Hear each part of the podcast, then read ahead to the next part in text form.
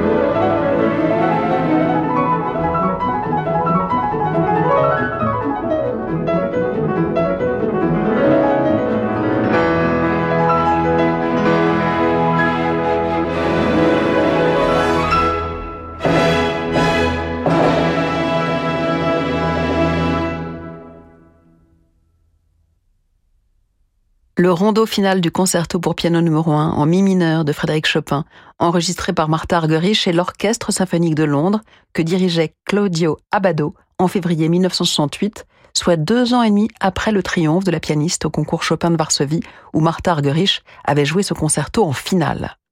Nous reviendrons bien sûr sur ce compagnonnage de près d'un demi-siècle avec le maestro italien, une longue amitié qui démarra en 1967 lors de ses premiers enregistrements de concerto pour ne s'éteindre qu'avec la disparition d'Abado en 2013, après qu'ils eussent encore enregistré ensemble deux concertos de Mozart. Martha Argerich s'est toujours sentie attirée par Chopin. C'est mon amour impossible, disait-elle, paraphrasant d'une certaine manière George Sand. Ses interprétations du génial Frédéric sont éblouissantes, qu'il s'agisse de l'ineffable romantisme des préludes, l'évidence magistrale de sa polonaise héroïque, ou des deuxième et troisième sonates. Elle-même a souvent choisi l'exigeant troisième scherzo pour son premier disque Deutsche Grammophon dès 1960, lors des épreuves du concours Chopin de Varsovie 1965 et de son récital Chopin enregistré dans la foulée pour Amy, et en bien d'autres circonstances. Mais voici une interprétation captée en public au concert Gebo d'Amsterdam le 22 avril 1979 qui s'avère particulièrement stupéfiante contrasté à l'extrême et dans un tempo vertigineux. Il est vrai qu'à la question Pourquoi Martha Argerich joue-t-elle si vite? l'illustre pianiste Vlado Perlmutter répondait Parce qu'elle le peut.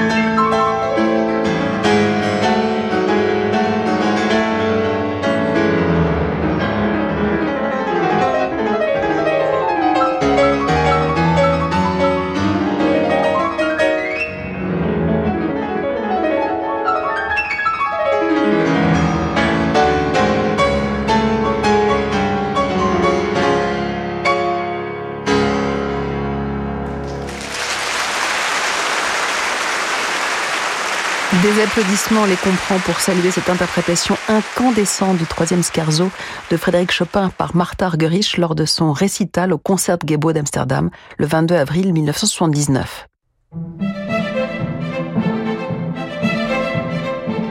Femme majeure avec Daphné Roulier sur Radio Classique. Si l'on associe spontanément Martha Argerich au tourment et tumulte romantique de Chopin, Schumann ou Liszt, c'est oublier qu'elle écrivait dans ses cahiers de jeunesse Bach, le père de la musique, Beethoven, le dieu de la musique. Elle est restée fidèle à cette profession de foi, mais on ne peut qu'être surpris par son rapport au divin. À l'inverse de la plupart des pianistes, hommes ou femmes, Argerich revient sans cesse aux deux premiers concertos de l'ombrageux Ludwig qu'elle joue depuis l'enfance, de préférence aux trois autres, une seule fois le concerto L'Empereur qui lui fait peur, guère plus le troisième, ce n'est pas pour moi, dira-t-elle, juste avant de l'enregistrer quand même en public avec Abado en 2004, et jamais, au grand jamais, le quatrième.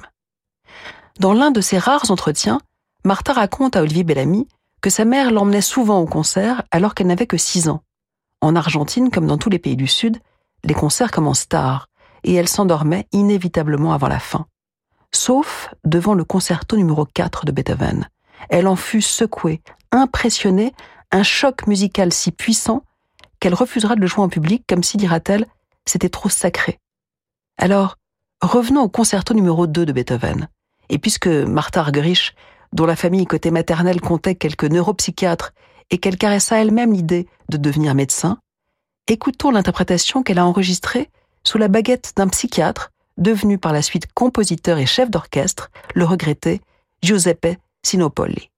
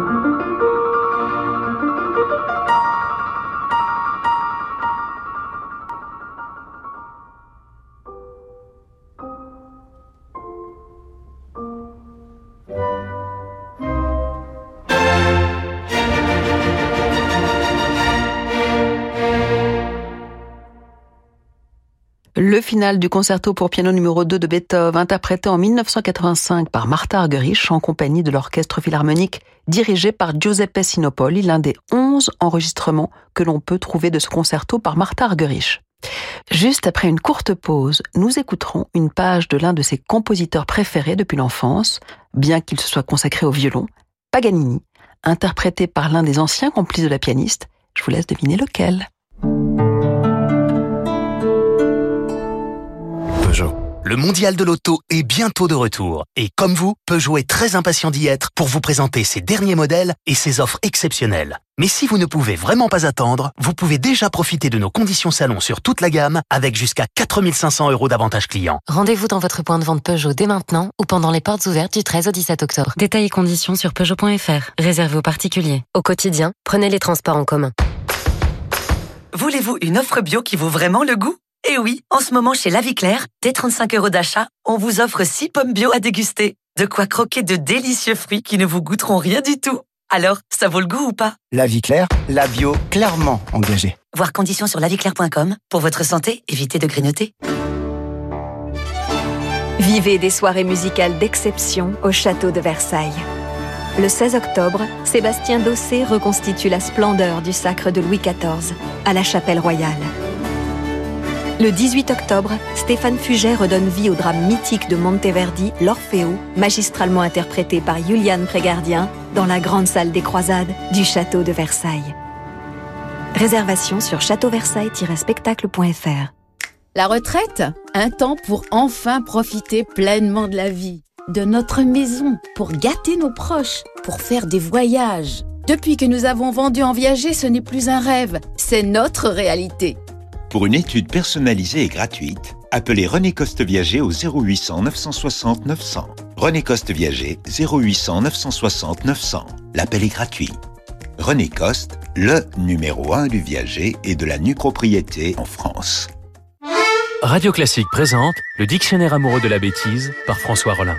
Qu'elle soit légère, drôle ou stupéfiante et provocatrice, la bêtise, sans doute le propre de l'homme, est un sujet inépuisable. Sous la plume de François Rollin, Jamais la bêtise, singulière ou plurielle, ne vous aura autant fait rire, pleurer et pourquoi pas rêver. Le dictionnaire amoureux de la bêtise par François Rollin aux éditions Plomb. En vente partout et sur radioclassique.fr. Renault. 2013, Renault lance son premier SUV urbain, Renault Capture. Le succès est immédiat. 2020, toujours en phase avec son époque, Renault lance Capture en version hybride. Et en 2022, n'attendez plus votre nouvelle voiture, Renault lance Renault Capture E-Tech Full Hybrid Fast Track, encore plus équipé et disponible sous 30 jours. Découvrez le renouveau Renault pendant les journées portes ouvertes du 13 au 17 octobre et profitez de Renault Capture E-Tech Full Hybrid Techno Fast Track. Voir conditions sur Renault.fr. Au quotidien, prenez les transports en commun. Arthur, professionnel de santé et adhérent à JP, a souscrit un contrat d'assurance prévoyance Capta JP. Il témoigne. Nous, les praticiens, nous sommes bien placés pour savoir qu'une bonne assurance prévoyance, c'est clé. Moi, j'ai choisi Cap d'AJP. Comme Arthur, pour votre assurance prévoyance, choisissez le contrat Cap d'AJP. Contactez un agent AXA ou retrouvez-nous sur agip.com. Épargne, retraite, assurance emprunteur, prévoyance, santé. AJP. Association d'assurés engagés. Écoutez voir vous présente Juste. Des lunettes fabriquées dans des matériaux plus respectueux de l'environnement, avec des modèles Origine France garantie, et dont les bénéfices sont réinvestis dans l'économie sociale et solidaire. Lunettes Juste, les lunettes qui ne sont pas juste belles. En ce moment, chez Écoutez voir, jusqu'à 60 euros offerts sur votre prochain équipement. Écoutez voir, optique et audition mutualiste. Dispositif médical. Demandez conseil à votre opticien, valable jusqu'au 31 décembre 2022. Engagement et conditions sur écoutezvoir.fr. Point de vente soumis au code de la mutualité. Vous écoutez Radio Classique. Je l'ai vu et direct il m'a plu. Il avait l'air parfait. Un regard de fou. En fait, je me suis approchée de lui, euh, puis je suis allée le voir. Et voilà quoi. Je crois qu'on était fait pour être ensemble. Et si c'était vous? Pendant les moments Meet My Ford, rencontrez vous aussi le Puma hybride 85, le SUV malin et économique. Rendez-vous en concession pour le découvrir et profiter des conseils de nos experts. Ford. Portes ouvertes ce week-end, ouverture selon autorisation. Meet My Ford, les rencontres Ford. Pensez à covoiturer. Jusqu'à midi, Femme majeure avec Daphné Roulier sur Radio Classique.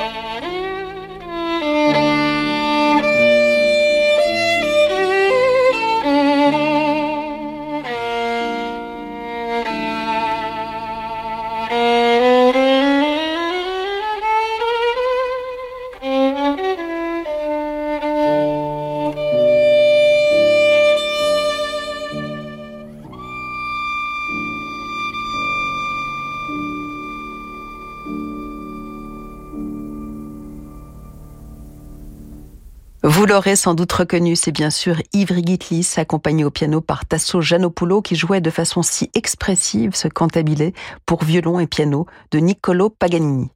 Disparu le 24 décembre 2020 à 98 ans, Gitlis adorait Martha Argerich. Il y a eu Heifetz et les autres, Horowitz et les autres. Il y a aujourd'hui Martha et les autres, disait-il. Elle vit sur cette planète et elle est bien ici, à condition qu'on respecte son rythme. Et son rythme, c'est le rythme naturel de la musique. Ce n'est pas elle qui est folle, c'est le monde qui est fou de refuser un rythme humain. Et s'il est folle, alors tant mieux, et mon Dieu, faites qu'elle le reste. De son côté, Martha Argerich, qui a enregistré les sonates de Franck et de Debussy avec Gitlis, se sentait en parfaite adéquation avec le climat bohème du fameux festival du violoniste à Saint-Paul-de-Vence, où elle s'émerveillait de pouvoir jouer la carte à la demande du public. Cette liberté, cette spontanéité l'inspirait beaucoup. Autre admiration réciproque avec un autre phénomène de la musique, Rostropovitch, avec qui Martha partit en tournée au Brésil en 1968. Douze ans plus tard, c'est encore avec Rostropovitch qu'Argerich enregistrera pour la première fois les rares œuvres pour violoncelle et piano de Chopin, une polonaise brillante et une unique sonate, dont le largo est unanimement salué comme l'un des plus beaux thèmes du compositeur.